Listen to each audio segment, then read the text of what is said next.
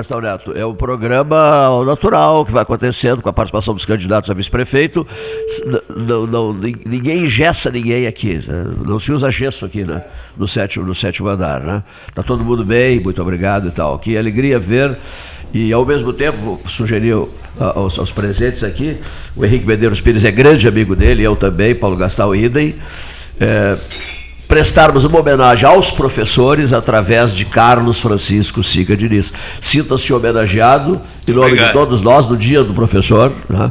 Eu fui aluno dele na Faculdade de Direito da UFPEL nos anos 70, final dos anos 70. É.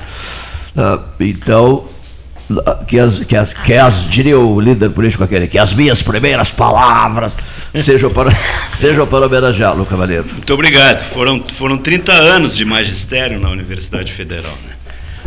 Mais 30. precisamente 29 e 6 meses, porque eu aproveitei a, aquele período da, da licença não gozada, licença prêmio. Né?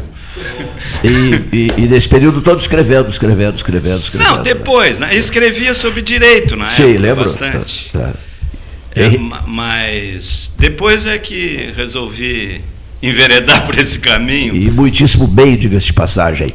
Ele nos deve, ele nos deve o jantar, Henrique Pires. Vamos entrevistá-lo ou não? Olha, eu, ele está em crédito comigo, porque eu, eu já jantei algumas vezes na casa dele e, e uma das últimas ocasiões que eu tive a felicidade de jantar com a Carmen Regina e com o Carlos Francisco Diniz, é, ele me dizia do projeto desse livro, desse livro. que ele à tarde no Instituto Simões Lopes Neto lança através de, um, de uma live aí que ele vai nos falar daqui a pouco. Mas fiquei muito contente, Cleito, quando a produção entrou em contato comigo, convidando para participar do programa.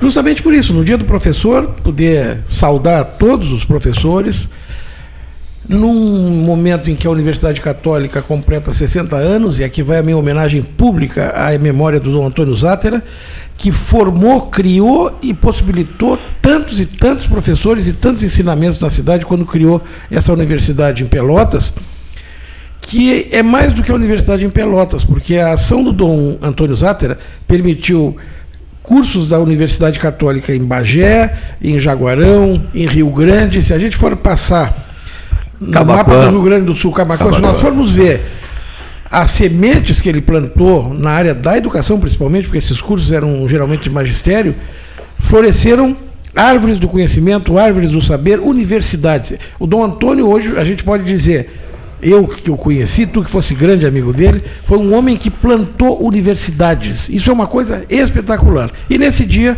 a alegria de estar com o Carlos Francisco Tinias, cujo livro conta depoimentos, conta histórias de pessoas que conviveram com Simões Lopes Neto e que ele juntou como colecionador que é ao longo dos anos. Então, é, uma pessoa que conviveu com ele profissionalmente, outra pessoa que foi colega de trabalho, e um dos depoimentos que eu achei mais interessantes é, foi justamente o do Dr. Paulo Alves, que para minha surpresa foi teu professor, direito. Foi. Como é que é isso? Foi sim. Tu foi aluno do, professor, do, do colega do Simões. Pois é, só que naquele tempo eu não, eu não, não me ligava no Simões Lopes Neto e deixei de fazer perguntas que eu poderia Alves ter feito. é o pai do Chiquinho, que foi prefeito, Sim. e é o pai do, do, do, Platão Alves da Fonseca, que foi diretor da, da Escola Técnica, né? Isso, e, eu, eu vou contar e do, o e do Pelotense também, não foi? Foi do Pelotense. Foi do Pelotense também, não, também. Não, eu não estudei no Pelotense. Ele foi pai do, do pai do prefeito. Sim, pai do prefeito. O professor Paulo Alves não, eu sei, eu pai sei disso. Pai do Chiquinho. Ele deu aula em tudo que é lugar. É, era um grande professor. Eu não estudei no Pelotense, ele era professor no Pelotense. Eu estudei no Gonzaga, mas eu tinha que me preparar para o vestibular da Faculdade de Direito. E que havia naquele tempo e não era muito fácil, não. E aí o. E tinha latim, né? E aí o, o meu pai me deu essa ideia, disse, não, eu vou falar com o Paula Alves. Já era e velhinho, ele vai já era te- velhinho. Sim, velho. Eu vou te dar. Não era tão Velho, velho. Na Não, época, vamos- cin- 50 e poucos é, anos. não, eu tirei com 70 e tantos, mas hoje, com 70, mais de 70, eu me considero um jovem. é, o- nesse século mudou. Sou- Os tempos mudaram, né? Pô, Claro. Mas ele foi colega do Simões quando o Simões era. Ele era bem novo, então. Sim. O Paulo Alves era muito É, novo. Sim, deixa eu só contar esse episódio. Aí ele me deu aulas particulares e foi de uma valia, um cara de uma simplicidade. Ele pedia assim: redige um texto. Aí eu redigia um texto. Era português, é que ele queria saber como eu escrevia. Ele disse: Olha, eh, não seria melhor o senhor, eu era um guri de 17 anos, o senhor, em vez de colocar aqui eh, fazer ao contrário aqui e tal. E foi me dando dicas, uma coisa espetacular o que ele sabia do idioma português. Maravilhoso. Aproveitei muito com ele. E aí? E ele foi colega do Simões no, no Diário Popular? Sim, ele era Opinião? muito jovem, não, na opinião Maravilha. pública. Eh, Porque o Simões era chefe de redação do Correio da Manhã, que era um grande jornal de Pelotas. Naquele tempo já estava um pouco decadente. E quando, quando ele saiu de- desse cargo no Correio Mercantil, por questões de, de- de- de- de produtividade do jornal, que ia ficar um tempo ah, fora de ação, ele foi para a opinião pública, voltou para a opinião pública, já sobre a direção do Albuquerque Barros, que mudou a linha do jornal. Tá? E aí o Simões ficou trabalhando como um simples redator, ele terminou a vida dele assim. E quando ele chegou lá, o Paula Alves eh, era um jovem repórter do jornal. Fazia uma coluna sobre o idioma português e fazia algumas E reportagens. no teu livro tu, tu resgatas uma, uma, uma entrevista dele. Eu, é, são duas entrevistas dele que eu resgato no livro. São interessantes entrevistas, onde ele conta com, como é que ele via, na época, a figura do Simões Lopes Neto, enaltecendo muito o aspecto da solidariedade, da bondade do João Simões. Né? Era um cara, assim, Aliás, Diniz, eu acho que nos depoimentos, de uma maneira geral, Hum. todos eles, eu, evidentemente que eu li o livro, tive o ouvinte, como é que ele sabe, né? eu já te agradeço muito deles te dar essa eu paciência. Achei, achei sensacional porque a, a palavra que mais aparece nos depoimentos é o Simões era um homem muito bondoso. Exatamente. Isso foi uma coisa que me chamou a atenção. E assim, pessoas que claramente não, não, não conviviam umas com as outras, que deram depoimentos em tempos completamente diferentes. Diferentes, é. Inclusive alguns, na época que o, o Chile pretendeu fazer uma homenagem É. que acabou não acontecendo, mas colheu depoimentos. Ah. E a gente vê claramente assim que ele realmente era um homem bondoso, porque senão não tinha tanta gente. Claro, isso era salientado com muita ênfase a bondade. Ele era um sujeito completamente desprendido, né? Ele gostava de usar os cargos que, que ele tinha na época para ajudar os outros. E, e- e no, jornalismo profissional ele era um verdadeiro taumaturgo, uma figura assim, né? eh, endeusada pela, pela, pela juventude. E estava sempre disposto a colaborar, a ensinar, a passar os conhecimentos dele. Enfim, um ser humano excepcional. Foi, eu acho que isso é que se colhe do- de- desse perfil todo. Bom, né? Quantos depoimentos tem no livro? Tem vi- 29, se nós contarmos os, ah, os tópicos ah, de jornais, né? assim, de editoriais de jornais. Dá uns 28, 29 mais ou menos. O É livro, como é que a pessoa pode assistir a tua, a tua fala lá do Instituto Simões Lopes? Bom, na verdade eu não vou falar, porque essa, essa Bom, tu história... já está falando agora, então. É, falando agora. aproveitem. De- de- tem um limite. Ah, ah, esses tempos bicudos que nós estamos vivendo atrapalham muita coisa, né? E en- en- entre essas coisas é impossível se fazer um lançamento como eu gostaria que fosse feito. Teria convidado o, o Luiz Augusto Fischer, que faz a apresentação do livro, fazer uma palestra e tal. Bom, então o que, que nós podemos fazer? Como o Instituto não tinha essa tecnologia de fazer um, um lançamento virtual completo com uma live ou live, não sei como é que vocês chamam. eh, então nós optamos por uma coisa muito simples, mais simbólica. Eu vou para lá a partir das duas horas. As pessoas que estiverem interessadas em comprar o livro depositam o valor que é é 48 reais na conta do Instituto. Aí já estão colaborando com o Instituto também, que terá uma boa percentagem nisso. E já está a tela entrega aí. E hoje mesmo vão receber o livro autografado Tá, também. se eu, eu já tenho o livro, Sim. não vou fazer isso, mas se eu ligasse para o Instituto, eu, comp- eu quero um livro do Diniz, Ele vai te dar o número da conta lá. deposita e aí tu já autografa e já manda de. Exatamente, o hoje tu vais receber em Não, tá casa. muito É isso, aí. é isso que nós bolamos com o Antônio Carlos dentro dessa, de- dessa, Muito desse bem. Eu- período. eu tenho Livro uma- delivery, né? É. Delivery do É, livro. delivery. É, delivery. Me permitam, me permitam pedir licença, vocês falando em delivery, trecho de segunda a sábado das 7h30 às 21 domingos e feriados das 7h30 às 13 horário exclusivo ao grupo de risco das 7h30 às 8h30. Diz que Trecho, 3284-8800, Trecho leve a vida bem. O pessoal do Trecho está cuidando da memória 13 horas, né? Isso é um dado muito importante. Muito Davi, importante. Davi Trecho está cuidando da memória 13 horas. E é a história de Pelotas a partir de um certo tempo, 40 anos atrás para cá. Perfeitíssimo. Estamos recebendo candidatos a prefeito e vice. Temas estão sendo examinados aqui no 13 horas. Estamos na fase dos candidatos a vice. Depois teremos os candidatos a prefeito. Hoje é o quarto nome concor- concorrendo ao cargo de vice-prefeito de Pelotas, o Renato Abreu, que esteve N vezes aqui conosco. Não, Seja bem-vindo. Renato. Pelotas tem Obrigado. jeito. Pelotas tem jeito. PSB, PC do B. O Fernando Rosário, presidente do PC do B, está aqui. Seja bem-vindo, Fernando. obrigado. Também todos velhos amigos eh, do Salão Amarelo do Palácio do Comércio. Como foi dito no início, N assuntos serão examinados e tratados aqui, porque a, a- ideia inicial era de, que, era de que ficássemos uma hora e meia conversando com o candidato a vice, né? Mas é que está acontecendo tanta coisa, né? Então, tem- todos os candidatos a vice participam da conversa, candidato a prefeito, presidente de partido, de todos os temas, como, por exemplo, o lançamento do livro daquele cavalheiro ali, professor Carlos Francisco, Sica Diniz, Sica com um C. Um C. Eu, eu colocava dois Cs. Um dia ele me disse, um C. É. Sica com um C. É como o Vittorio De Sica, aquele ator Tem a italiano. ver com a faca antiga? A Sica? Tem, Sica é, é sicário, né? Sicário é o cara que Bom, usa tu faca. falou que estudou latim, eu já vou entrar aí. Mas tem a ver com isso, então? Tem, é, é, vem, tem alguma coisa com- relacionada com faca. Faca. Quem é. morre de saudade do latim? Hum?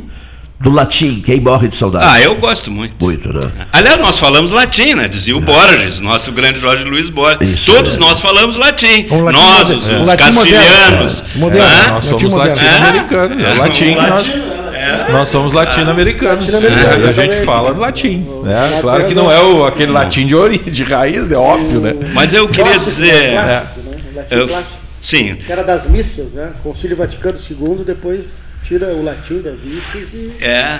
e Bom, eu a sou, eu missa- sou do tempo da da missa missa de em latim. Eu acho que você está João bem. 23, Não né? faz tanto tempo. É o assim. João 23? É o João É, 23 ou Paulo É. Paulo VI. eu não sei. Começa no João Eu, 23. eu te confesso que não sei, mas eu acho que se fortalece a valer o Paulo VI, né? É, exatamente. que era É o tido como um dos cérebros da igreja, um dos homens É, mais, Vaticano um dos homens mais brilhantes da história da igreja católica, é latim, Giovanni e- Batista E Bottini. aí podia ser rezado, pode ser celebrado agora na, na língua do país, né? Mas, Cleito, como eu tenho pouco tempo aqui, porque às duas horas eu tenho que estar no instituto, eu queria, Recém uma e vinte. é, eu queria contar uma historinha antes de tu começar a entrevistar. Mas eu ainda vou ter mais uma pergunta para ti. Sim, depois. os nobres candidatos é o seguinte. Se me perguntasse qual dos depoimentos que eu coletei que eu acho mais interessante, Qual dos depoimentos, senhor? Pergunta aí, pronto. sem dúvida seria o do Francisco ah, Francisco Cardoso. O marceneiro? E Francisco de Paula Cardoso. Isso é o seguinte: o, o Simões frequentava muito a União Gaúcha. Ele tinha sido, inclusive, presidente da União Gaúcha. E na época que ele estava na direção lá do Correio Mercantil, e já, digamos, lá por, por 13, por aí, ele continuava frequentando a União Gaúcha, que era, não tinha uma sede central. A União direto. Gaúcha ficava na 15 de novembro, Exatamente. ao lado do Diário Popular, ao lado daquele prédio está Renzo, na parte de Isso aí. cima. Eu sei porque eu tive aula de violão ali com o professor Sorrinho. Pois então, que Você beleza. lembra do Sorrinho? Por isso é que tu tocas tão bem. Não, não toco nada. Eu, eu matei aula, mas, mas eu, eu subia os degraus da União Gaúcha e, e casualmente ali naquele do lado funcionava, funcionou anos atrás, a loja, a loja não, a, a companhia de, de telefonia Ganzo, que é citada no livro pela filha do Simões, a filha adotiva, perfeito. mas segue no, segue no, no- segue no Simões. Aquele prédio maravilhoso, É, o é. único prédio de, de três, três pisos que tem Mas Lisboa, a né? moda antiga. É Lisboa no centro aí. É. Mas fala aí que tu Bom, aí esse rapa- o Francisco de Paula Cardoso era um marceneiro, um cara simples, um operário, né? Mas muito interessado em coisas do Rio Grande do Sul e ele frequentava a União Gaúcha. E o Simões percebeu que aquele rapaz tinha futuro. Era um jovem, a diferença de idade grande do Simões já era um cara mais maduro. Então ele, o que ele faz? Ele convida o Francisco de Paula Cardoso para assistir às aulas do curso no qual ele era professor, que funcionava, isso está no livro, né? no Clube Cacheral, a Academia do Comércio. E o, e o Francisco de Paula Cardoso levou aquilo a sério, era um, um jovem, né? Trabalhava de dia e estudava de noite. E com isso ele se preparou, porque era um curso oficial, e seguiu adiante, se formou. Se formou. Bom, ah, então ele presta um depoimento. Ele era muito amigo do Simões, Simões gostava muito dele. E ele presta um depoimento muito valioso. uma são duas entrevistas. Uma que ele deu ao Diário Popular em 1939 e uma outra mais recente em 65, poucos, pouco tempo antes dele morrer. E o mais impressionante disso tudo é que ele também acompanhava o Simões na, na- na- na- ali na, eh, no prédio aonde funcionava a Liga Operária, porque o Simões era ligado a isso também. A Liga Tá? Operária é na Era- 15 de novembro, a SPAM. Não, É, não, é. era ali na Santa Cruz. Num Ah, tem, tem uma esquina, É. tem uma esquina, mas é que Bom. teve uma sede ali, Sim. que é histórica, que ela foi, na, na época, na década de 30, foi invadida e foi rebentada a pata de cavalo. Era uma história do, do- do movimento. A história do movimento operário em Pelotas, que a Beatriz Analone já estudou bem, já publicou, é uma história de muita luta. Aqui, e em Rio Grande. Hum. Rio Grande fizeram barbaridades. Ah. Mas o, o movimento operário sempre, sempre foi muito forte, Muito forte. justamente por função do pessoal poder estudar. Os, os primeiros que vieram para cá, os, os que imigraram o- da Espanha, por exemplo, muito, tinha muito anarquista e tal, né? Mas o Simões se dava muito bem com esse cidadão, e, e o Simões dava aula ali na. na- O Simões, não, dava aula no, no, no- Clube Cacheral, né? Mas ele frequentava a Liga Operária. Tem um prédio bonito na É. Santa Cruz até. Ele frequentava a Liga Operária e lá também ele, ele desenvolveu uma relação forte que ele tinha com o Antônio Gomes da Silva, que era um grande jornalista de Pelotas, parente desses Gomes da Silva, doutor Gomes da Silva, e, e o Fernandinho Gomes da Silva, filho, Fernando Gomes da Silva, filho, parente dele, sobrinho, neto, eu acho. Então, ah, o que, que acontecia? O, este, este Francisco de Paula Cardoso fez também amizade, além do Simões, com o, com o Antônio Gomes da Silva. E o Antônio Gomes da Silva foi um dos líderes do operariado em Pelotas. E quando ele esteve à testa da opinião pública, antes de passar para o Albuquerque Barros, ele deu uma, uma orientação totalmente popular à opinião pública, defendendo os interesses sociais e tudo mais. Quer dizer que o Simões, veja que coisa interessante, né?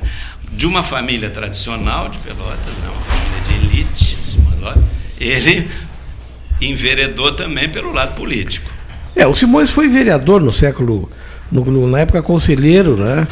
No século XIX, eu acho que em seguida da proclamação da República. Aliás, está na biografia que o Diniz escreveu, que é um, que é uma, é um livro de consulta de todo mundo que aprecia o Simões Lopes Neto. A tua biografia premiada Sim.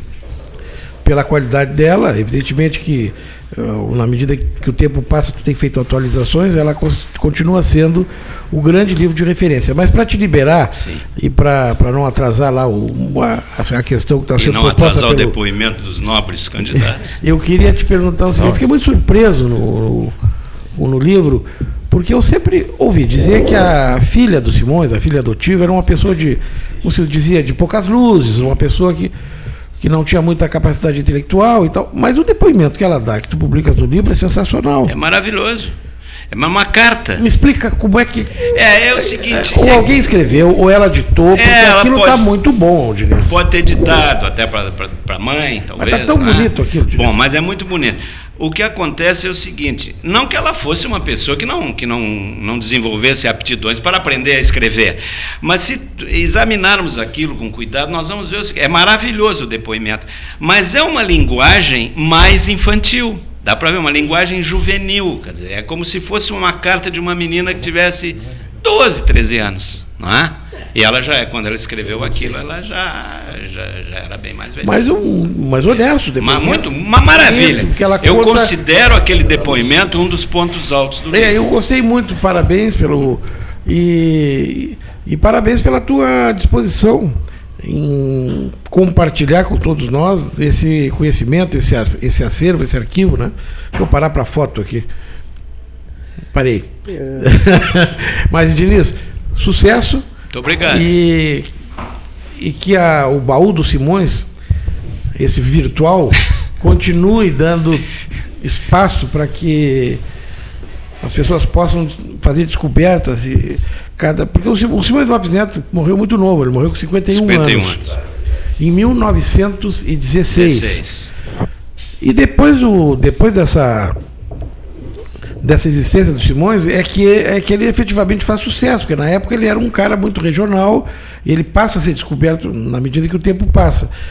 E essas características do Simões na área empresarial, na área da criação, eh, etc. e tal, isso vem aparecendo depois. Então eu tenho esperança que tu ainda lances mais algum livro, Vamos Diniz, ver. um- uma face nova do Simões, alguma coisa que a gente não conhece. Parabéns, um abraço. Muito obrigado e que siga o programa. Agradeço muito a Obrigado, vocês e aos ouvintes. Eu queria também parabenizar o professor Diniz pela, pelo livro, né, que Obrigado. resgata aí a memória do, do nosso Simões e que o senhor, o senhor já merece os parabéns só por ser escritor, né, porque perpetuar as histórias é um dom fantástico, né. O senhor merece os parabéns e todo o respeito. Eh, Renato e, e- Fernando, eh, o Henrique também pode colaborar. Ah, A gente pode dar em seguida entrar na- nas questões, obviamente, de plano de governo, de, de- de- de- de- de ideias, mas Pelotas também é, tem aquela, aquele debate né, da questão né, do tempo dos escravos, e muitos jornais, e, mas havia também já naquela época uma contestação, né? já tinha uma, uma, uma, imprensa ou manifestações de intelectuais que eram de esquerda, né? que tinham uma visão diferente da, da, daquela elite, né? digamos, saladeril, né? tinha, um, tinha uma opção, né, Henrique? E a gente vê, vê isso no, agora né, né, né?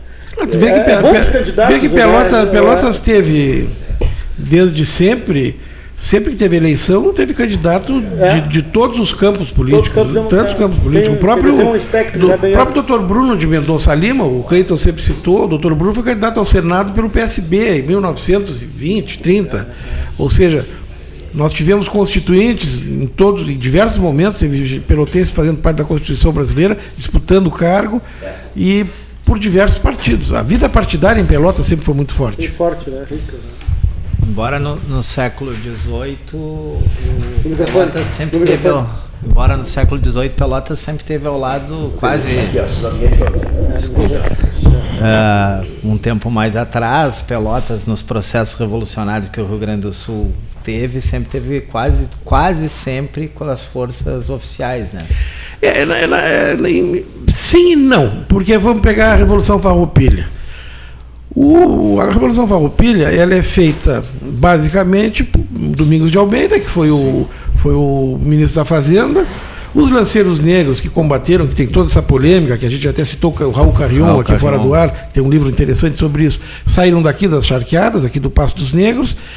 Na verdade, o- o Pelotas sempre teve tudo. A Pelotas, eu acho que talvez a gente possa dizer Pelotas sempre foi plural. Tanto que depois, na, na- própria Revolução Farroupilha, nós tivemos é, uma invasão, a primeira invasão que nós tivemos aqui em Pelotas em 1836, nós tivemos é, uma batalha em 1836, depois tu vai na Revolução de 93, que aí sim, aí, aí talvez o, a força do Estado tenha sido mais forte, a pacificação foi assinada aqui na rua 15 de novembro, mas tinha muita gente aqui que usava o lenço vermelho, quer dizer, o lenço branco e o vermelho. Em 23, a cidade foi invadida pelo Zeca Neto, também, o pessoal.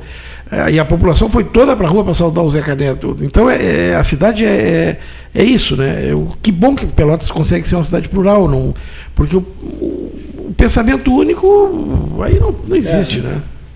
Renato, enfim. a, a tua plataforma, a tua ideia é, como oriundo né, de uma autarquia como o Sanep, é de eh, focar na questão do saneamento básico. A gente tem debatido aqui com os candidatos muito esse tema por ser um, um tema, digamos, uh, saúde pública, né? Exatamente, né? Lembrando que tudo é, tudo aquilo que é investido em saneamento economiza cada um real que é investido em, em saneamento é economizado quatro reais aí em saúde e, e sim né a, a gente tem que focar no saneamento né principalmente onde ele está mais precário que é nas, nas vilas né toda a estrutura é precária nas vilas a gente está caminhando pela cidade e a gente vê é, muitas valetas, falta de, de, de, saneamento mesmo, falta de, de rede de esgoto. E locais que têm rede de esgoto na cidade, é, que a rede de esgoto não está sendo utilizada, né? por falta de, de, de, de investimento, por falta de vontade, eu acredito até. Né? Porque investimento tem e é feito investimento em, em áreas como asfaltamento e não é feito investimento para interligar uma rede de esgoto a um coletor geral para esse esgoto ser encaminhado. Então, assim, ó, nós temos bairros como o Dunas, que é uma, um bairro, uma vila da cidade extremamente populosa, que tem rede de esgoto nas suas vias principais até a rua 19, se não me falha a minha memória, pode ser até a 17, mas eu acredito que seja até a 19. E essa rede de esgoto lá não é utilizada, porque ela não está ligada. Desde que foi construído o bairro, essa rede de esgoto ela está lá e ela não é, não é utilizada. Quando foi feito o asfaltamento da, da, da Avenida da Avenida 1 do Dunas ali, aquela avenida aqui onde passa o ônibus, né? Foi feito, uh, foi construído os postos de visita que faltavam nessa rede, porque na época faltou fiscalização por parte do, do, do governo e não, a, a, empreiteira não fez os postos de visita, né? Os, os, nessa rede de esgoto e foi construído, foi feito isso quando foi feito o, o, asfaltamento daquela via. E é o mesmo caso do Laranjal ou não? Porque eu me lembro que houve há muitos anos um investimento grande no Laranjal para daquelas discussões sobre balneabilidade do Laranjal. Exato. Alguém lembrou oportunamente numa discussão que eu estava que no Laranjal só poderíamos ter uma balneabilidade de excelência no dia que nós tivéssemos um serviço de esgoto e que havia uma preparação para se fazer as ligações, mas por alguma razão não, não havia ligação, embora existisse o investimento público. Isso procede? É, assim, o Laranjal é, é, eu considero uma, uma, um, uma lástima, né? O, nossa, a nossa praia é tão bela. É, que é o seguinte, o Laranjal ele tem uma, re, uma estação de tratamento de esgoto, tem uma estação de tratamento de esgoto. Uma grande parte do Laranjal está coberto por redes de esgoto. É, porém, uma boa parte da população, em, depois de instaladas as redes de esgoto, não pediu, não solicitou a ligação. É, eu acredito que houve ali um, um, um, erro de percepção do governo no momento que fez a licitação para aquela rede de, de, de esgoto do Laranjal, porque era para ter sido licitado junto às ligações das casas certo? E não deixar para que os moradores solicitassem a ligação e, e fizessem. Seja, Porque as esperas existem. Na frente, as esperas espera. estão lá na, na, na, na rua, em frente a cada terreno, tem uma espera na rede. É uma rede moderna, toda feita em PVC, inclusive com os postos de visita são também em PVC, não são em concreto, que o concreto acaba se desmanchando com o tempo por causa do efeito da, da dos, dos microorganismos. É, os microorganismos, o ácido que tem na, na, na, no esgoto em si, né? Os gases que são construídos dentro da, da rede de esgoto, ele acaba corroendo, corroendo o, o, concreto. E ali no Laranjal é tudo é feito em plástico, né? É um material de primeira. E foi feita as esperas, tem espera na frente de cada terreno e os moradores, ah, uma, alguns moradores não pediram a ligação, fazendo com que não tenha-se. Uh, a efetividade da, da, da, rede. Talvez por questões econômicas, porque a, a partir da ligação do esgoto é, passa a se ter uma taxação a respeito da. A, a respeito da coleta do serviço de, de tratamento esgoto, porque ali é um serviço de tratamento esgoto, e passa a se ter aí uma, mais uma, uma tarifação. Mas as pessoas não se dão por conta que essa tarifação ela vai proporcionar uma balneabilidade da praia, vai proporcionar, no momento em que tiver a, a praia com o seu sistema de esgoto funcionando, com as suas águas próprias, uma grande valorização dos, dos, imóveis naquela região. Então, o investimento, aquele investimento mensal que é feito é, no pagamento do esgoto, além de, de ter uma grande vantagem ambiental, né? Porque hoje nós temos um lençol freático no Laranjal totalmente contaminado devido aos, aos filtros, né? Que são utilizados fossas e filtros. O nosso lençol freático do Laranjal é totalmente contaminado. Além de ter um ganho ambiental, se tem um ganho financeiro e as pessoas não estão por conta disso. E valoriza. Né? Valoriza a, casa, área, valoriza, a o imóvel, valoriza a praia, nos traz mais recursos pelo turismo, porque a nossa praia ela é fantástica, ela é linda. Né? Nós temos um exemplo aqui do lado, que é, o, que é, que é São Lourenço, que, que é uma praia extremamente valorizada, que vem turistas de todos os cantos do estado, até de outros estados, para passar o, o veraneio no- no- no, nas praias de São Lourenço. E Pelotas, que tem uma praia belíssima, não tem essa tanta receptividade. Então, além de tudo, ainda poderia essa eh, essa atitude poderia fazer com que o município tivesse maiores ganhos e pudesse eh, com o turismo, né? Que é muito importante. A gente tem que valorizar o turismo na nossa cidade, não somente o turismo que nós temos e que nós temos que implementar, e é um dos projetos que está no nosso programa, que é a implementação das rotas turísticas da colônia, né? Que nós temos uma colônia belíssima, né? Com, com, com, com viniculturas, com, com cachoeiras, com, com a própria produção é, dos, dos nossos colonos ali assim, temos é, inúmeras belezas, os arroios da nossa colônia, que essas rotas turísticas podem ser exploradas, né? E em pessoas que da nossa própria cidade que não conhecem essas rotas, porque elas não são divulgadas, não é investido no turismo da nossa cidade, no, no turismo ali da, da nossa colônia, que é que é uma colônia muito rica, né? Fala, fala um pouco sobre a coligação de- da qual tu fazes parte. Como é que ela se Renato formou? Abreu, PC do B, candidato a vice-prefeito aqui no 13, tá? só para a gente né, eh, atualizar o ouvinte. É candidato a vice-prefeito do Tony Sec, do PSB. É, a, a, nossa, a nossa coligação se deu né, para juntar forças para a gente poder é, construir uma melhor, uma Pelotas melhor. Né? É a junção das ideias. Né? É, é a junção ali do socialismo com nós que somos do Partido Comunista e nós temos visão voltada para o povo. Né? Essa construção se deu porque nós eh, temos a mesma visão voltada para as pessoas, voltada para a nossa população, voltada para as vilas, para os trabalhadores, para o nosso, nosso povo realmente. Né? Então a- se construiu essa, essa coligação com a esperança da gente eh, ser eleito e podermos fazer de Pelotas uma cidade melhor. Uma cidade voltada para o futuro, voltada para os nossos filhos, para os nossos netos, uma cidade que enxergue para frente.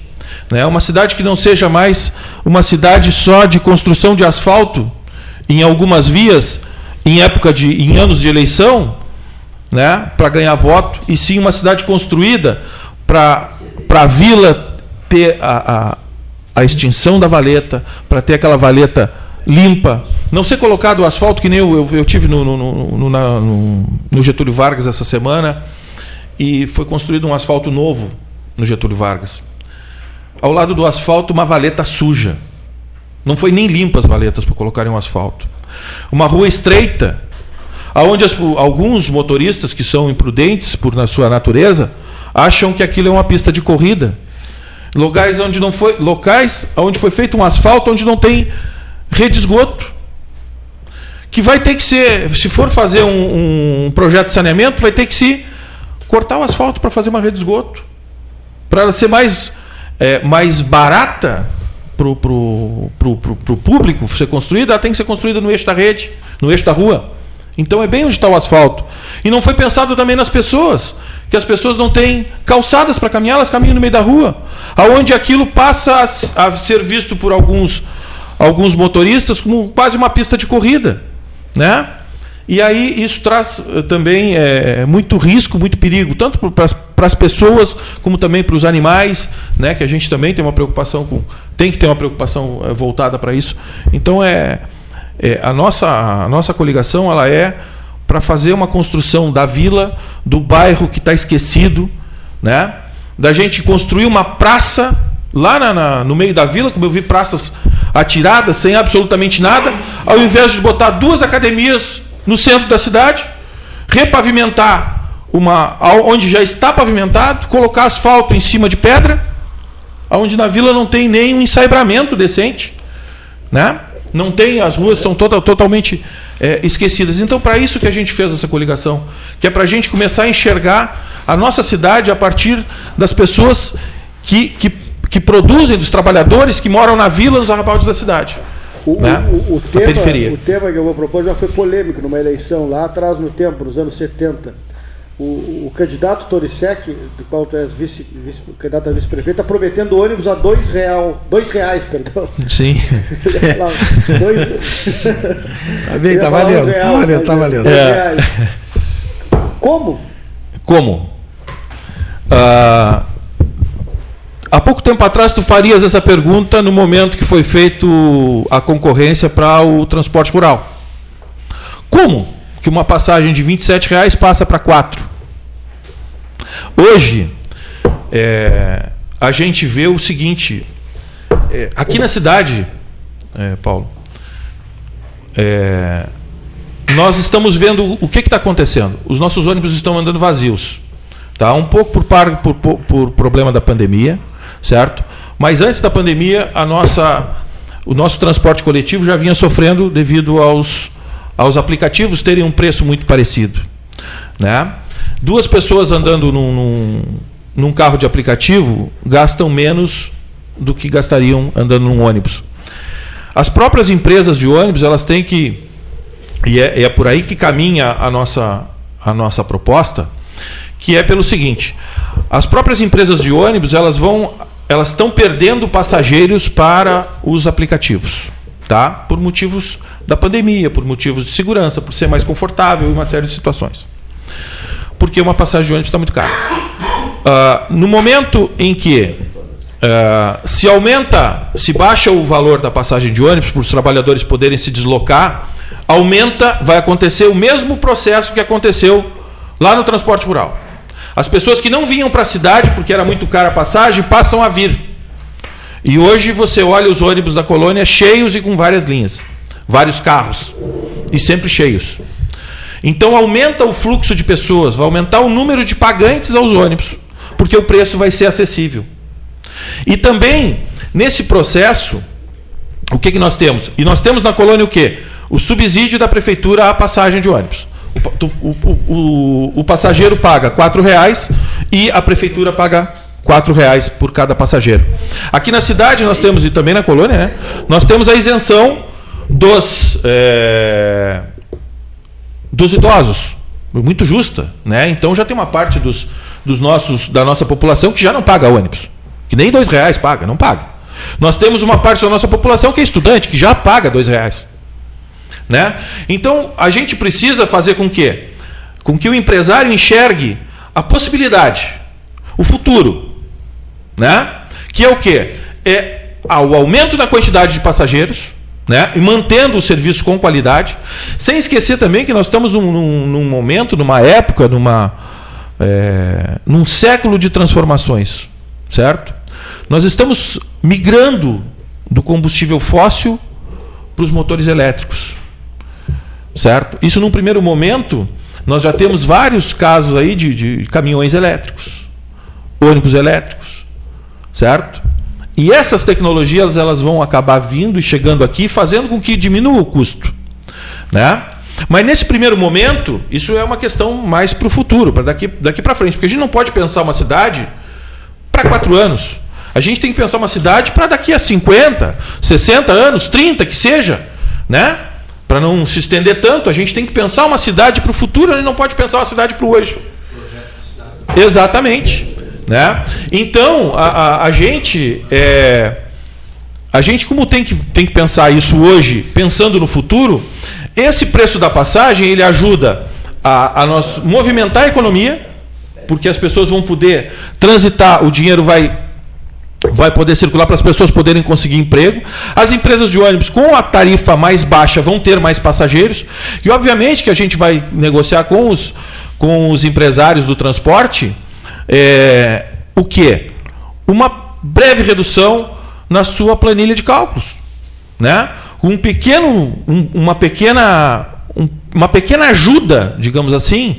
Vou, vou dar um exemplo uh, ao ar, certo? Sem absolutamente nenhuma é, cálculo feito.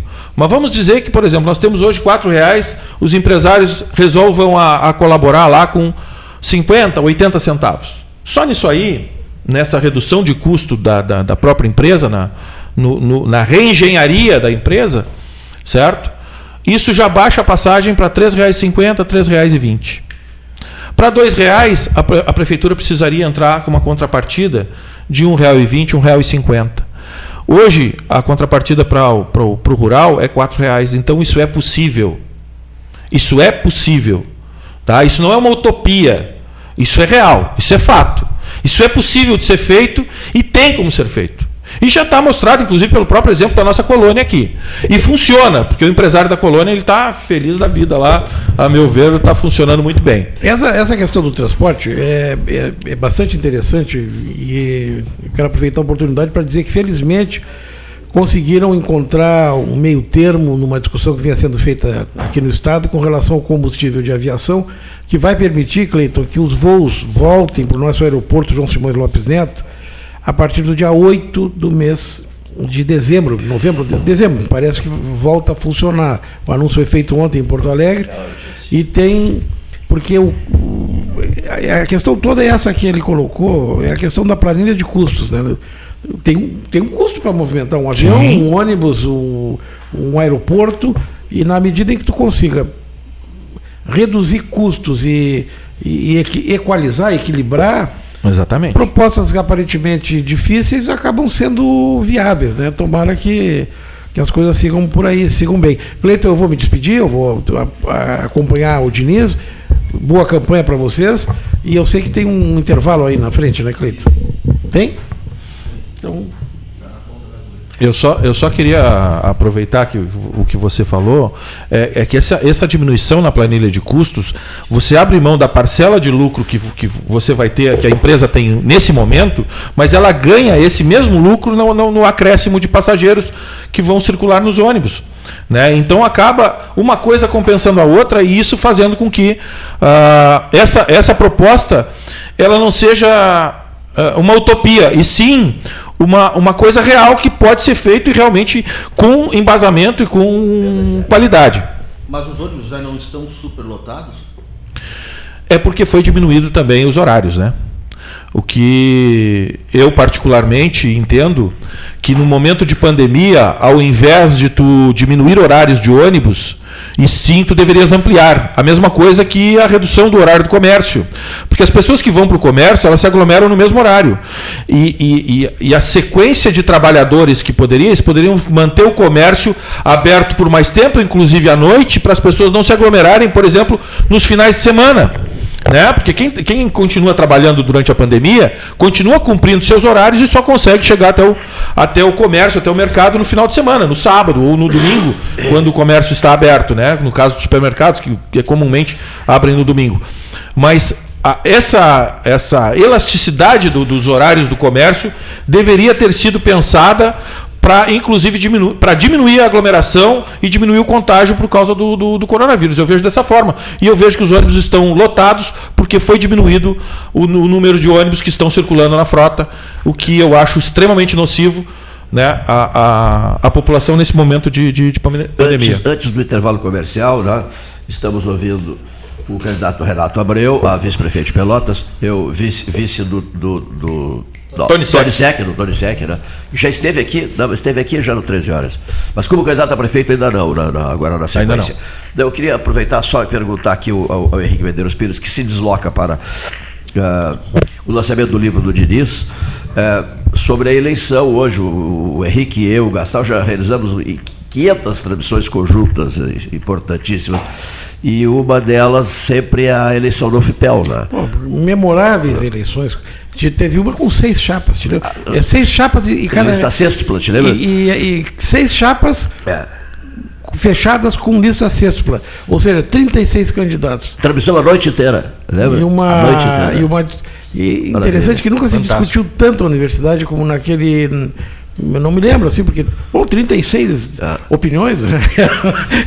O Antônio Hernani Pinto Silva, era, é, numa delas, era presidente da Dufipel, lembra? A gente fazia transmissões lá de São José, de É, São José, do lado de São é José, né? mesmo. casaram isso do lado de São José. A universidade fez Hoje- um processo seletivo, restaram duas eh, chapas no Paulo Roberto turno. Ferreira e Fábio Vergara Cerqueira. É, e hoje estão.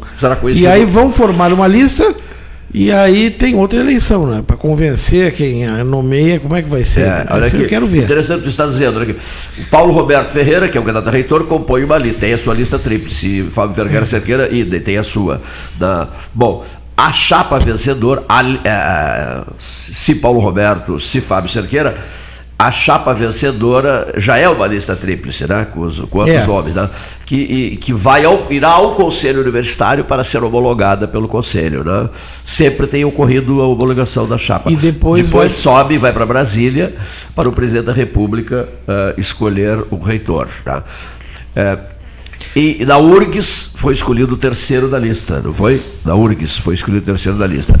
Mas andou pelo Supremo também tramitando uma questão de que seria obrigado a nomear o primeiro. Mas então, se, eh, meio vago isso aí, porque se for obrigado a nomear o primeiro, para que lista tríplice? Puxa vida, não precisa lista tríplice. Bom, mas que bom que a universidade está fazendo uma eleição. Ah. Que bom que é em dois turnos, que os dois melhor classificados estão sendo colocados. E acho que estão fazendo certo. Agora, depois, aí é outra história, né? Tem que ver depois como é que faz para. Camarada Eu me lembro, me lembro da reitor eleito tem que ser nomeado. Isso Tivemos mesmo. daquelas do passeadas. tempo do nós acompanhamos Isso, também. isso, é. Tudo em nome da democracia, É, né? exatamente. Porque- Também- Lembra a reitor eleito tem que ser nomeado? Havia inclusive ba- banners na, na estrada do campus do Capão do Leão. É. Lembra? Tinha, tinha o- ovos. O senhor, o senhor, o senhor, seu Adalberto, mandou dizer para o pessoal do 13 aqui pelo WhatsApp, eh, ele mandou dizer assim, pelo WhatsApp, 13 horas, eh, preparem-se para fortes emoções. É incrível isso. Eu acho que eu, eu- acho fantástico quando o ouvinte interage, isso é muito importante. Né? Que tipo de emoção? Não sei. aqui. Tá, vamos ver, não sei lá se. Não, sei lá. inédita não vai ser, porque nós já tivemos. No tempo do Zé Emílio Araújo, uma confusão sem fim. Tempo, a né? gente chegava nos lugares fora Zé Emílio, Zé Emílio fora, fora Zé Emílio que chegou a tua hora, uma confusão. Isso mesmo, As pessoas aquilo. abordando e ti- tivemos eleições é, ganhas e os adversários que perderam cuspiram nos eleitos. Uma curiosidade. Professores universitários es- cuspindo. É um negócio maluco. Eu lembro Mas disso. é, então, assim, Aqueles o corredor nada- lá na agronomia. nenhuma, né? nenhuma novidade surgirá. Poderá ter uma modalidade mais ou menos branda de alguma coisa que já aconteceu. Doutor Zaimiri veio, veio da Costa Rica e chegou aqui, catedrático da agronomia, resolveu que o centenário da agronomia, que seria, eh, eu fui inclusive membro da comissão do centenário, seria comemorado nos anos 80. não, o que que- 85 por aí. E aí o que, que acontece? Ele, José Emílio, resolve ditatorialmente, mas depois foi voto vencido, resolve eh, que o centenário tinha que ser da universidade e não da agronomia. Né? Da agronomia também, mas a universidade deveria também comemorar o seu centenário. Olha, evidente, as demais unidades, oriundas da, da, da URGS, tipo odonto, direito, exemplo, levantaram-se em batalha campal quase contra o reitor. Né? Ele tinha umas E o ideias. professor Moacir Elias foi quem administrou essa Ele- crise, ele conversa tinha aqui, conversa ali, ideias- algodões entre cristais, e ele era terrível. Ele tinha umas ideias interessantes, mas daqui a pouco ele chega. Eu, eu não Chegava e eu não virava a mesa, virava eu mesa, não é. trabalhei com ele, Eu trabalhei com era ele. muito novo. Eu até trabalhei com ele. Fiz oposição a ele, em termos de, da- da- do- do- de militância na universidade, mas eu lembro assim, daqui um pouco, quando tu não esperava, ele inventava aquele queijo de cabra. Isso. Tu lembra que a universidade ia ser um centro produtor de É. queijos de cabra e os cabritos, aí tinha dava aula do queijo de ovelha. Isso mesmo. Que é maravilhoso, mas assim, Ele era anunciado por chuchu. É salada de chuchu, salada de chuchu. Aí um dia eu fui aí brabo. difícil. Aí fica difícil. Eu digo, doutor Zemiro, eu estou ganhando muito mal, doutor Zemiro. Eu estou trabalhando com, como condenado, tô trabalhando demais e estou ganhando muito mal. Não estou não, não, não tô contente. E ele disse assim: eu não tenho um centavo para lhe dar a mais. Melhorar a sua situação, um centavo de, de- de gratificação, no caso, né? Não, não posso aumentar um centavo no- no- no- na sua receita. Mas uma coisa eu gostei. Ah, gostei. Gostei muito. O que que foi, doutor Zemiro? Eu já possesso que eu estava. Eu gostei. Trabalhava-se muito. Ele tra- tra- trabalhava até meia-noite, uma da manhã, duas da manhã. E ele respondeu assim: Eu, jacaré que não esperneia, vira bolsa de madame. Gostei de ouvi-lo, tá? E o segundo momento, ele, ele fez um discurso terrível numa reunião e o, e o, professor Amil, o professor Gilberto Gigante, né, discursando para saudá-lo nessa noitada. O Gilberto saudou, né, do alto do seu brilho, né, saudou o furacão das Antilhas. o chamou de o furacão das Antilhas. E ele criava, olha, por exemplo, as reuniões de trabalho começavam às 8 da manhã, terminavam 4, 5 da tarde. Ele falava o tempo todo. Aí um dia eu propus, eu digo, olha aqui, o Kiko Mendonça se deliciava com isso. Eu digo, olha aqui, eu vou propor o seguinte: o almoço, o almoço, um carreteiro, qualquer coisa.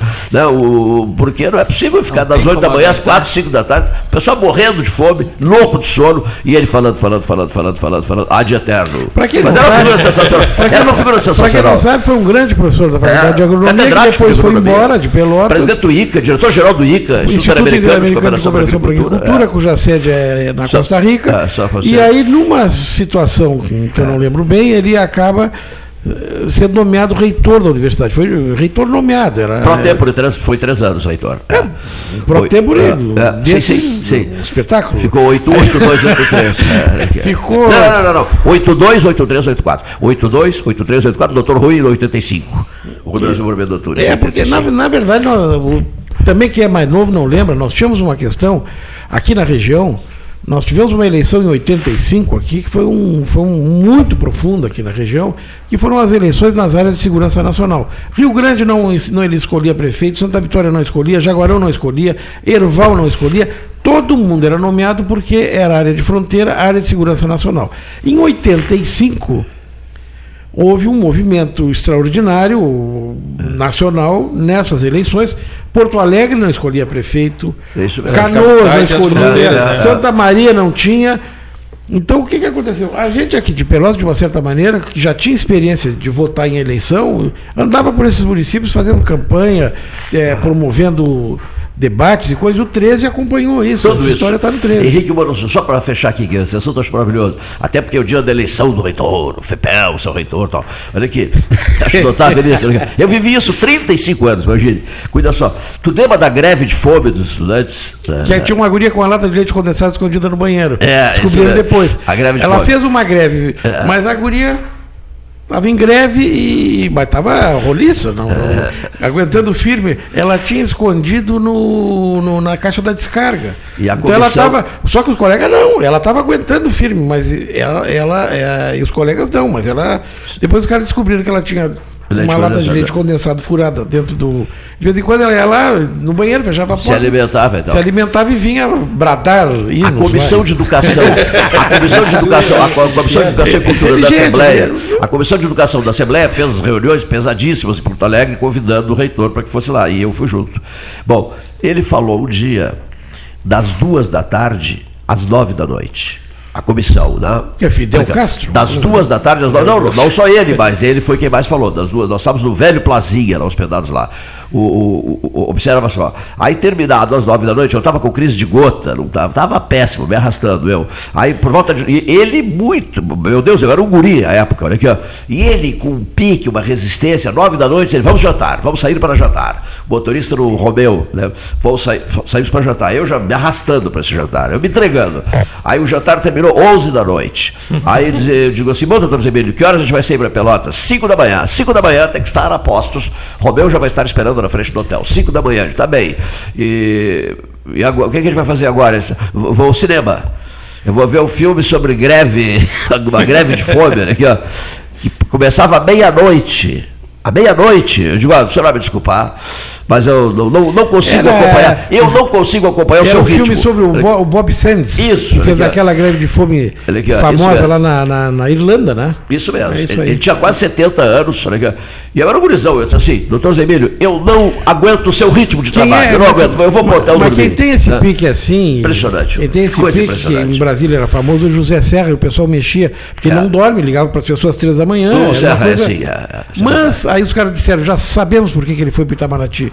Que é o único lugar que ele pode ligar na- no meio da madrugada para o Japão, por exemplo, que tem horário expediente, Pega ele despacha de madrugada. Fala com todo Então, mundo. come- Então o pessoal resolveu o seguinte, agendava conversas com os embaixadores desses países mais longínquos para o Serra poder conversar na madrugada. Então, passar a madrugada no telefone, conversando, videoconferência. que maravilha. Cleiton, muito obrigado. Senhores, Sucesso mensagens. vocês. Uma satisfação. Vamos lá, vamos lá. Leonir, Leonir, Leonir, por favor, mensagens. Vamos às mensagens. Muito obrigado, Henrique. Temos mais meia hora para conversar com os nossos visitantes no Salão Amarelo do Palácio do Comércio.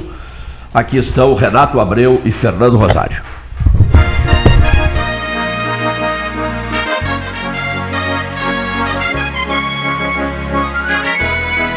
Associação Comercial de Pelotas é um dos órgãos mais antigos do país, sempre em defesa da classe empresarial, com uma história marcada pela transparência e pelo compromisso com seus associados. Faça parte do nosso quadro de sócios. A ACP está localizada no edifício Palácio do Comércio, Rua 7 de Setembro 274, telefone 3028 1541, com o ramal 200. A SPO ampliou e inovou. Há 40 anos prestando serviços em arquitetura e construção. Agora também é consultoria imobiliária especializada. As tendências no mercado de imóveis, projeções, prospecções, oportunidades e as melhores estratégias e logísticas de compra e venda. Mande um WhatsApp para 53 98117 8685 ou ligue para 53 3028 9944 e converse com a equipe SPO. Bom Sul, qualidade em carnes suínas e bovinas. Avenida Fernando Osório, 6959. Telefone 3273 9351. O Banrisul Digital está de cara nova. A sua. Depois de ouvir a opinião de nossos clientes, o aplicativo ficou do jeito que você queria. Mais fácil, mais intuitivo, mais ágil, seguro como sempre. As novidades não param por aí, pois estamos trabalhando em mais soluções para facilitar a sua rotina financeira. Banrisul Digital. Tudo no seu tempo. Suba no caixote do Café Aquário para debater a duplicação da BR-116. A Ecosul está no ranking das cinco concessionárias com melhor índice de desempenho ambiental do país. A boa notícia chega junto com a data que celebra o Dia Mundial do Meio Ambiente. Com essa avaliação, a NTT quer estimular as boas práticas socioambientais. Temos orgulho dos nossos programas de redução do consumo de água, energia limpa, produção de mudas nativas, separação de resíduos, frota sustentável, entre tantas outras ações do nosso cotidiano. Somos Eco. Somos Ecosul. Desafios nos fazem crescer. Neste momento de muitas transformações, a Life Sleep Comfort está evoluindo. Agora, a capital gaúcha ganhou uma loja Life. Chegamos em Porto Alegre na Avenida Ipiranga 7624, mas seguimos aqui em Pelotas e Rio Grande, com orgulho de nossa região e nossas raízes, acreditando no potencial da Zona Sul e agradecendo sempre. Life Sleep Comfort, a maior rede multimarcas de colchões do estado. Genovese Vinhos, Delicateces, produtos de marca, a qualidade de sempre. Ligue 3225 7775, Doutor Amarante 526. Visite a sua Genovese Vinhos. Ferragem Sanches, Barros Cassal 16, Arial. Fone 3228 4188.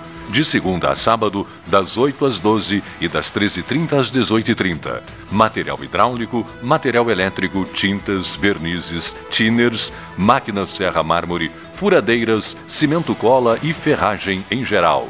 Ferragem Sanches, Barros Cassal 16, Arial. Com todo mundo tomando cuidado, já se pode pensar em viajar com mais tranquilidade. Para que isso aconteça, a Expresso Embaixador está fazendo o necessário para manter seus clientes e funcionários seguros. Antes e depois de cada viagem, uma equipe de limpeza higieniza todas as partes do ônibus. Por dentro e por fora, nossos carros passam por um processo de desinfecção e descontaminação. Tudo pronto para levar você com segurança ao seu destino. Expresso Embaixador, aproximando as pessoas de verdade. Ótica Cristal, crediário, cartão ou cheque, a vitrine do calçadão da Andrade Neves. Pelota Negócios Imobiliários, administração, venda e locação de imóveis. Uma nova opção no mercado de Pelotas e região. O profissionalismo que você precisa com toda a atenção que você merece. Pelotaimóveis.com.br. Rua Santa Cruz 1679. Celular e WhatsApp 91 11 7432. Telefone 3227 7077. Pelota Negócios Imobiliários. Panemio. Alimentos saudáveis e conveniências. Osório, esquina Rafael Pinto Bandeira. Teleentrega 3225-2577. Unimed Pelotas. O melhor plano de saúde, com urgência e emergência 24 horas. Agora, além dos alertas meteorológicos enviados por SMS pela Defesa Civil, você também pode receber informações sobre a Covid-19. Para se cadastrar, envie um SMS com o número do seu CEP para 40199. Você pode cadastrar quantos CEPs quiser. E quem já recebe as mensagens da Defesa Civil não precisa se cadastrar de novo. Governo do Estado do Rio Grande do Sul. Novas façanhas. De volta, duas e cinco da tarde desta quinta-feira. Em seguida, a partir das duas e meia, jornada esportiva aqui pela RU. Pelotas e São Caetano. Uh, Renato Abreu, na coligação Pelotas Tem Jeito, PSB, PC do B. Qual seria o, o, principal problema? Pergunta que a gente tem feito para todos os candidatos a vice que já tiveram aqui: Daniela Brizolara, José Nilson Maeschi e Antônio Carlos Brotti. Qual, na tua opinião, seria o problema principal a ser atacado, o maior problema da cidade hoje? O maior problema da cidade hoje eu acredito, a gente acredita que é a questão de saúde, emprego e saneamento nessa ordem, tá? É, e por isso que no nosso programa a gente tem soluções para esses três temas, né? Na, na a, a, questão de saúde, a, o nosso programa apresenta abertura de UBSs 24 horas, né? A, a, a construção de duas UPAs, né? De, no Fragata e na Zona Norte, né? Além de colocar as que estão já construídas para funcionar é, a, a, UPA da Bento, né? Que hoje está funcionando como como um ambulatório é, para síndromes gripais ali, né? É, ser colocada para funcionar como como UPA, né? reforma de todas, os, todas as UBSs de todos os bairros, né? com modernização, com novos equipamentos, né? e a abertura 24 horas, porque as pessoas elas acabam não tendo aonde, aonde ir à noite. Além de investimentos no pronto-socorro, nosso pronto-socorro precisa urgentemente de, de investimentos para quando a gente é, já com a abertura das UPAs 24 horas, a gente já faz o esvaziamento do pronto-socorro, né? E aí a gente trabalhar a, a parte de, de, de saúde aí. Né? Na questão de trabalho, a gente. É, na questão de trabalho, a recuperação, nós propomos no nosso, no nosso projeto empréstimo para os micros e pequenos empresários na, de 20 a 30 mil reais. Tá? Crédito fácil para para impulsionar após essa pandemia, porque o município ele está numa situação com recursos de onde assim? Recursos Esses recursos eles virão de administrativos, né? Por exemplo, eu quero te dar um exemplo assim, ó, uh, o enxugamento da máquina pública. Hoje, Pelotas tem um orçamento de um bilhão de reais por ano, tá? Nós enxergamos que esse dinheiro ele é mal empregado. Né? Nós tivemos, vou dar o um exemplo da administração atual, porque é o que a gente está vivendo, né? De, de, do que eu vejo de gastos que são é, equivocados. Né? Aquele hospital de campanha com camas de madeira foi 400 mil reais mal aplicado. É, propaganda para passar taxa de iluminação pública foi gasto mais de 100 mil reais pela prefeitura para fazer propaganda para passar um projeto aonde ia criar uma taxação para as pessoas. Né? Além de criar taxação, ainda entregava o dinheiro da taxa direto para a iniciativa privada através de uma parceria público-privada. Então, só aí você tem é, 500 mil reais que foram mal gastos. Tá? É, nós gastamos mensalmente com CCs, com cargos de confiança em Pelotas, 1 milhão e 300 mil reais. Isso dá 15 milhões e 600 mil reais por ano. Tá? Além dos aluguéis. 480 mil reais botados fora todos os dias. Todos os meses, desculpa. 480 mil. Isso ao ano são 5 milhões e 700. Então, só nesses Aluguéis de, de... de imóveis para funcionamento de secretarias, né? Desculpa, eu acabei não. Muito obrigado pela tua intervenção. É, isso só e aí já daria 21 milhões e 400, mais os 500 mil que foram mal gastos esse, nesse período agora, há pouco, seriam 21, mil, 21 milhões e 900 mil reais. Se tu multiplicares só o que é gasto com CCs e com aluguéis por quatro anos são 85 milhões de reais. Isso é apenas um exemplo de como pode-se ter dinheiro. Né? 85 milhões de reais, se você dividir aí por 30 mil reais, você vai ver quantas pessoas a gente pode atender ao longo de quatro anos. Né? Com, esses, com esse dinheiro. E, e, e austeridade na administração pública. Né? Eu não vejo como a... operacionalizar essa questão. Eu não sei se legalmente isso seria possível, de co colocar um dinheiro do orçamento para emprestar para. Isso, isso depende, isso depende de aprovação na Câmara de Vereadores. Todo um processo né? isso, do, isso, do rito do, do, do, do recurso público. Né? É, mas isso, isso, isso, o que, que acontece? Isso é, depende de aprovação da Câmara de Vereadores, previsão orçamentária, né? Isso não é uma, é uma situação, é, é de um projeto. Né? Isso não, não é um projeto de é, a criação de um, de um banco do povo, certo? Então essa, essa é a, é a, a solução para conseguir dinheiro para isso, além de outras, de outras situações, como, como a, a gente vê inúmeras obras na cidade. um partido, digamos, de esquerda, né? vale para vocês, Sim. vale para o PSOL, vale para o PSB, Sim. vale para as candidaturas.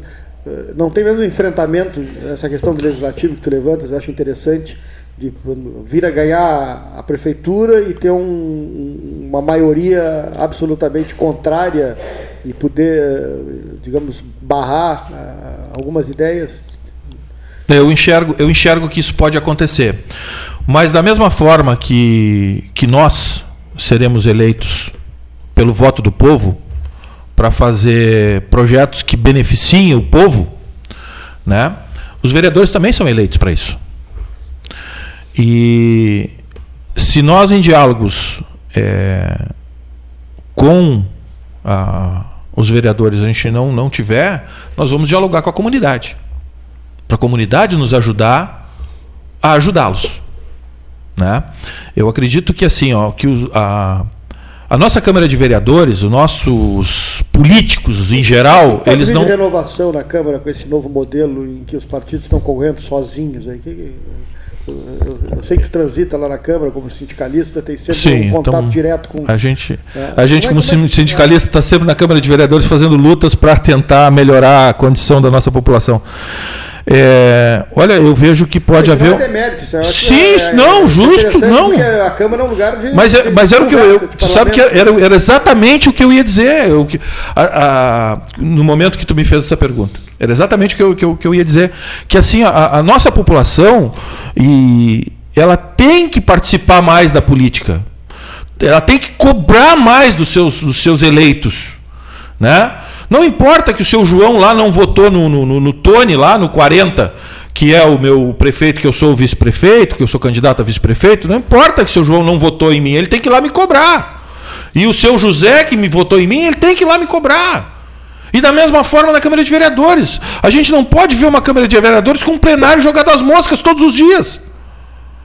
A população tem que se apossar desse direito, que é o direito de ter colocado o seu representante lá e cobrado o seu representante de fato o que ele faça pela população e não fique lá representando grupos que a gente nem sabe quais são.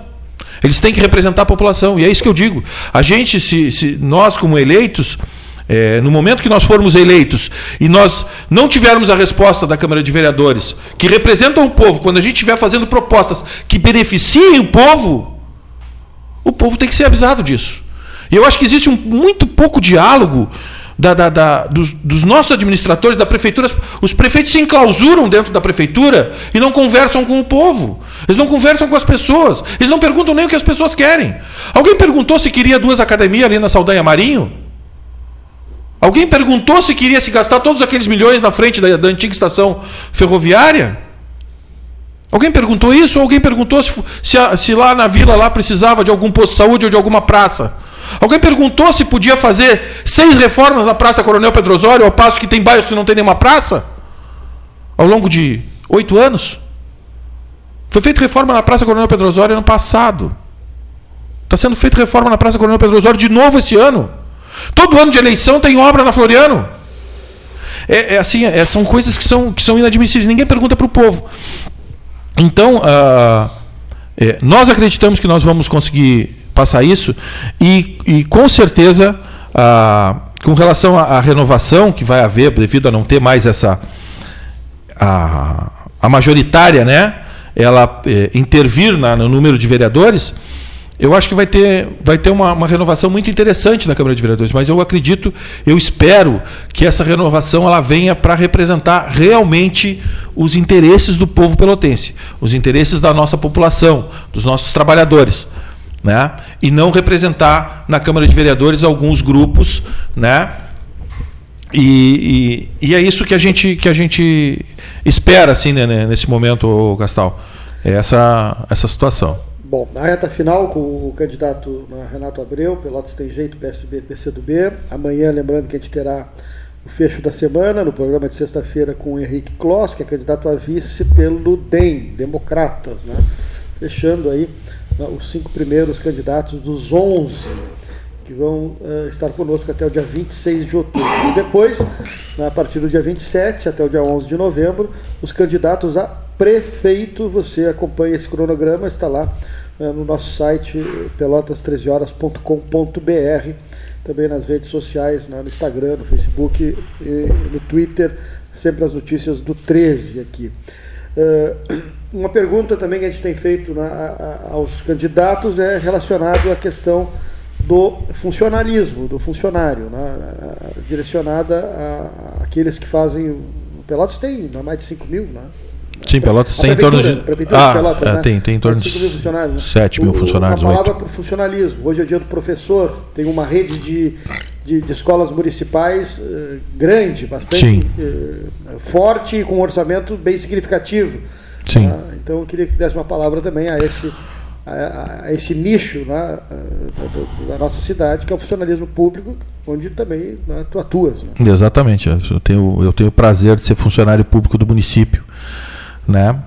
É, nem tanto prazer por causa que a remuneração do nosso funcionalismo público é bem complicada. Algumas administrações, né, o, eu lembro o prefeito Feta que é candidato à eleição aqui, né, pelo PP e tentar a prefeita Paula tentou na área da educação algumas reformas com planos de carreira e não tiveram sucesso. Né? É. Uh no, no, nosso plano de governo, com relação ao professor, já que hoje é o dia do professor, queria parabenizar todos os professores.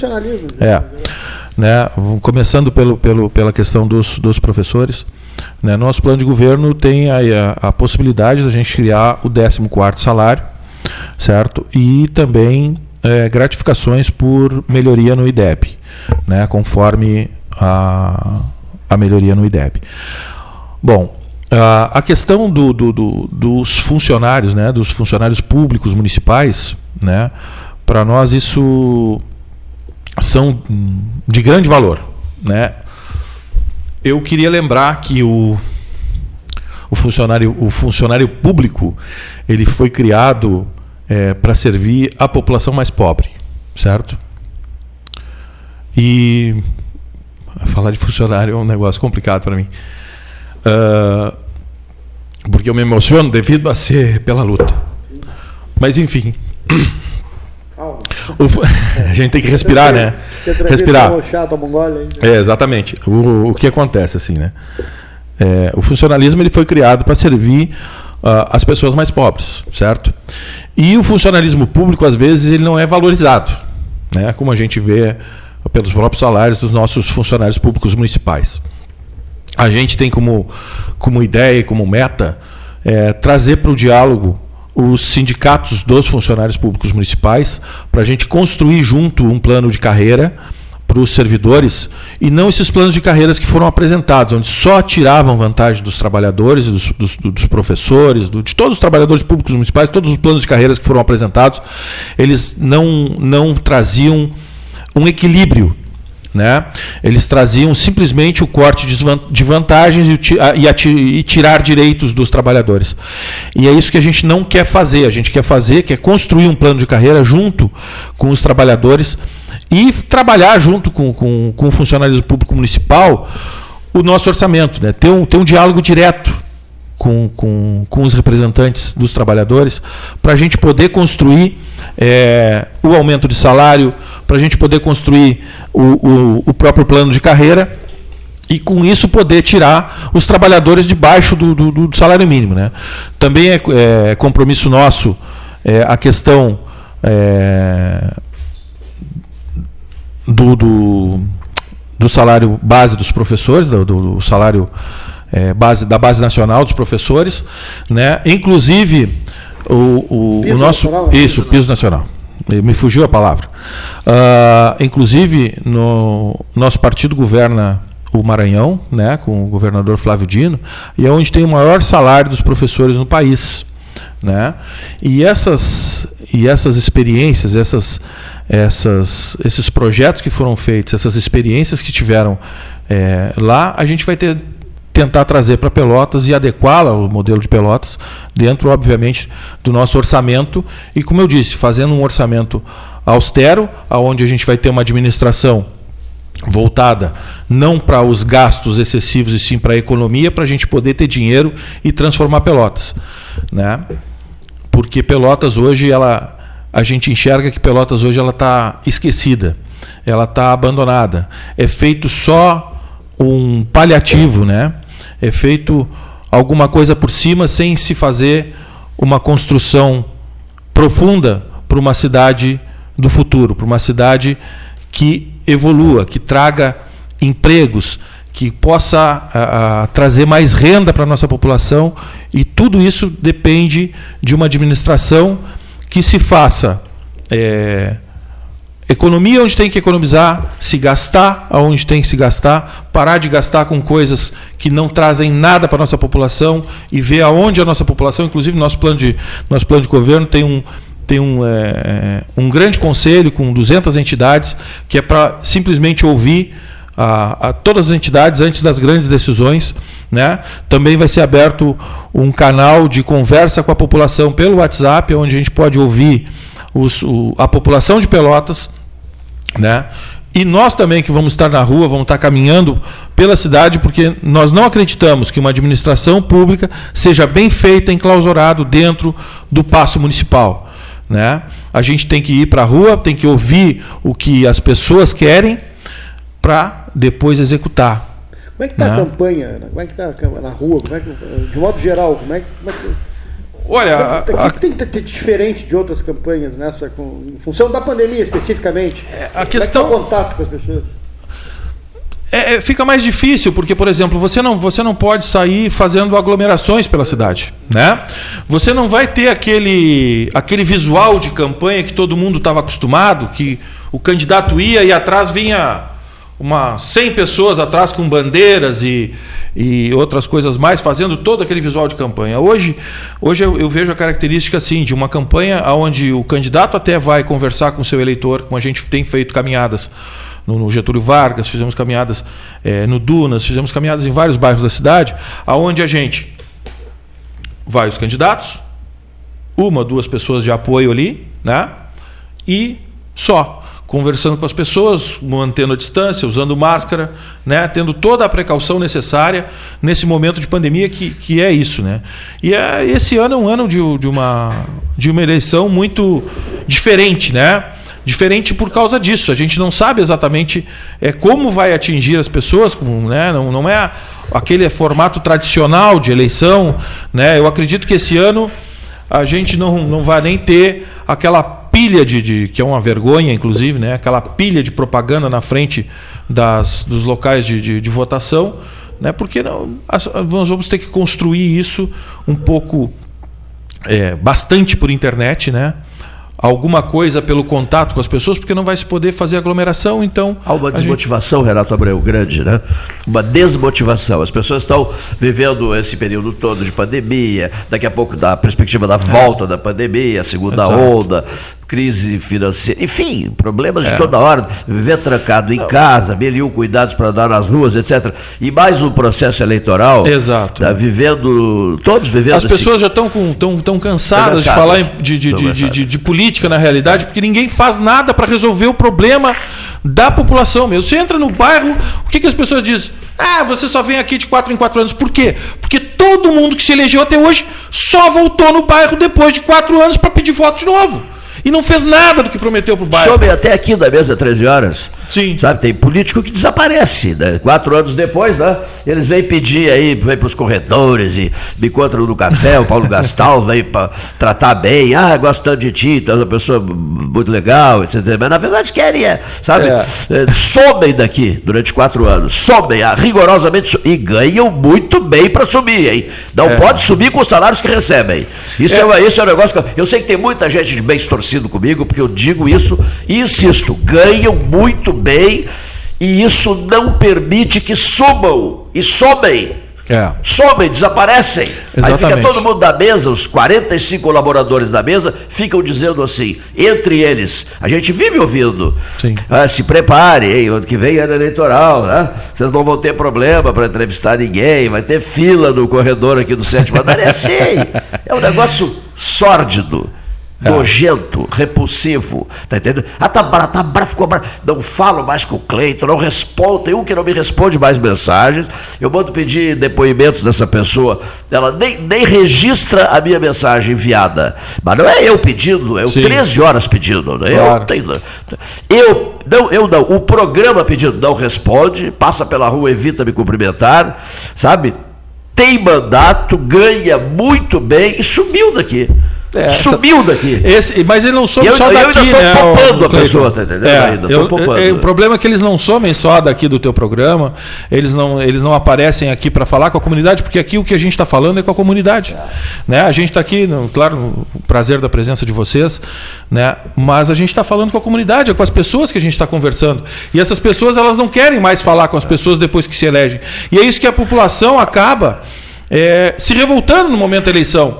Porque, por exemplo, eu, que sou, sou um defensor dos trabalhadores, eu vivo é, durante a, o meu trabalho, né, que é defender os trabalhadores, eu vivo na Câmara de Vereadores defendendo os trabalhadores, defendendo a população contra a taxa de lixo abusiva, contra a taxa de iluminação pública que vem extorquir as pessoas, já com entrega direta para iniciativa privada, que o dinheiro não vai nem ficar na cidade, vai para uma empresa lá em São Paulo, que era o caso que estava acontecendo naquela tentativa de, de de, de taxa de iluminação pública, a gente está sempre na luta, né?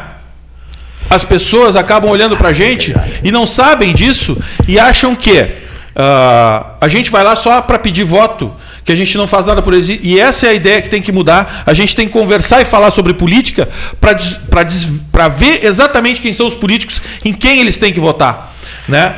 E a gente, se, for, se nós formos eleitos, se a, se a nossa população votar no, no 40 e nos, nos der a oportunidade de, de administrar Pelotas, nós vamos estar nos bairros semanalmente, mensalmente, vendo, vendo as situações aonde, aonde precisa de atuação para construir uma cidade melhor para todo mundo né? melhor para quem mora na vila, melhor para quem mora no centro, melhor para os empresários, inclusive, porque às vezes os empresários pensam assim: ah, mas esse pessoal aí não vai, não vai fazer nada por nós. Não, nós vamos. Nós vamos e vamos trabalhar para isso, que é para construir uma Pelotas para o futuro, uma Pelotas para todos, uma Pelotas começando a construção pelo bairro onde está esquecido, que a gente não pode esquecer, que é onde está a maior concentração da nossa população, é nos bairros. Então é isso. Polisec, tá? Renato Abreu, a dobradinha, 40.